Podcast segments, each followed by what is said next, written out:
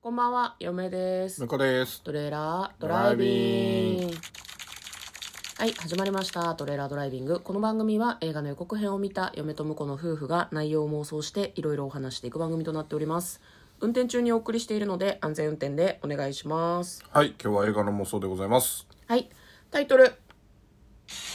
死を告げる女2022年12月23日公開111分の作品となっております、はいこちらは韓国の作品です、ちょっとこうサスペンスっぽい感じのスリラーの作品のようです、まあ、タイトルもね「C」とか入ってるしねまずは予告編の方を復習して内容を妄想していきたいと思いますテレビのキャスターの女の人がいるんですねでなんか匿名で脅されてるんですっていう電話がかかってきます、あれは番組中だったのかそれとも番組外だったのかちょっとわからなかったですけどで、まあ、そういうふうに聞くので、うん、じゃあ警察呼びますねっていうふうにその記者の人はね言ってあげるんだけどあなたに来てほしいっていうふうに言われちゃうちょっとそれも変なんだけどね番組のキャスターの人が報道キャスターでも実際現場にしかもその助けてくれって言われて行くってちょっとなんか仕事と関係ない範囲のような気はするんだけど、まあ、行くわけですよねそしたら浴槽の中ですでにその連絡をくれた人は女性だったかな声の感じからするとあの亡くなっていたんですね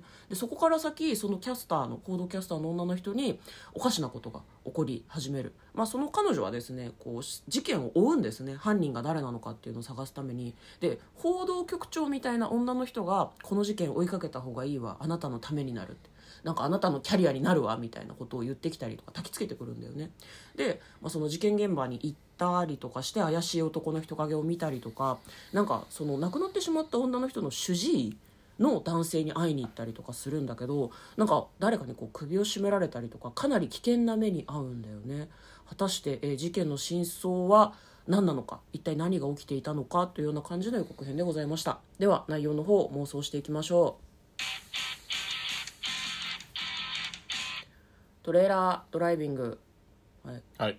ねサスペンス系でしたね。意外とあの、なんかホラーかなと思ってたんだけど。いやわかるでもホラーっぽい要素もちょっとあったよねそうね。まあまあ予告からだとサスペンスだったけど、うん、まあ僕はこれでもこれあれだと思いますよ。何主人公のキャスターの人がやってる。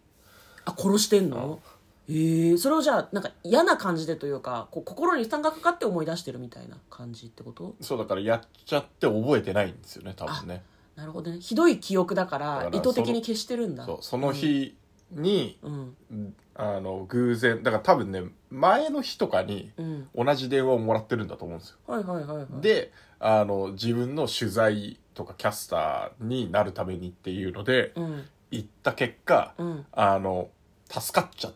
てはいはいはいはい、はい、でもそれれだと記事にならないってもう思い込んでてうんやっちゃうんじゃないか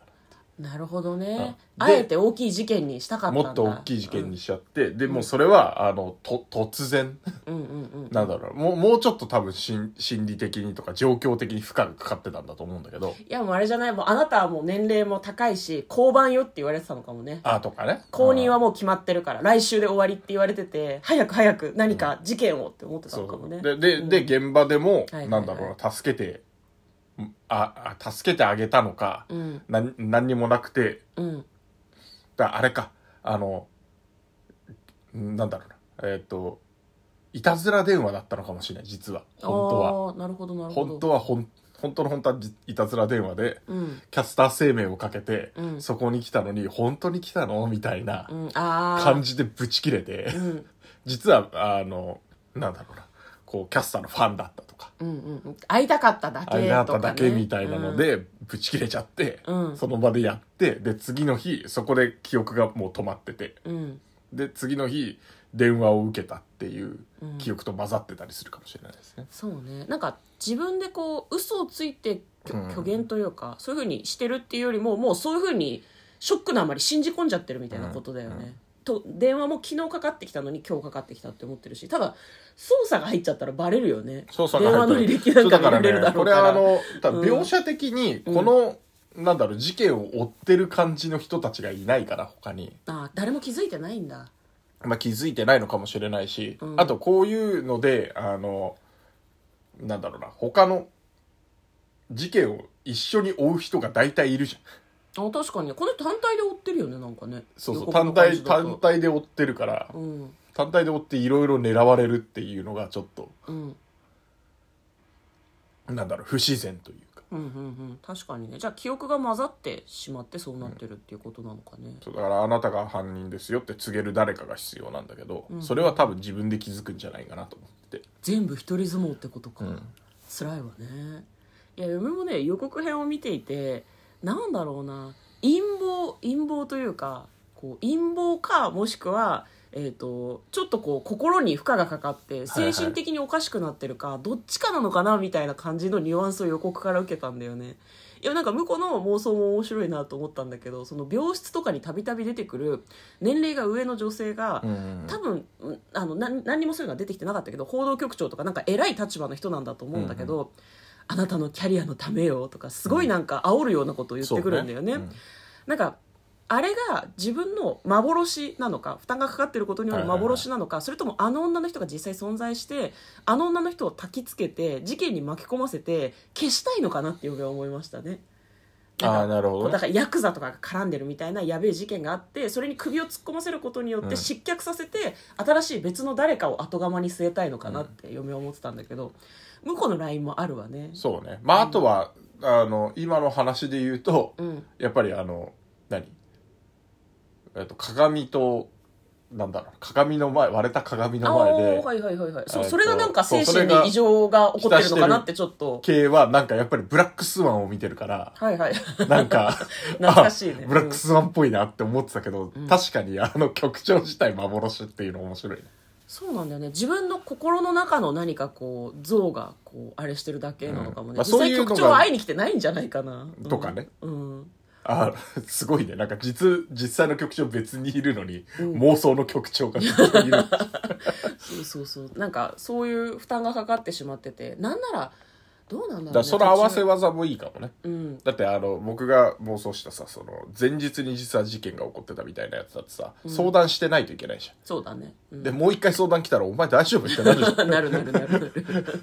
同じ話したよってなるもん、でね、なっちゃううからだから1回目は妄想の、うん妄想の曲調にうんあの語ってう「ん行け」って言われてでもそれは全部自分のうん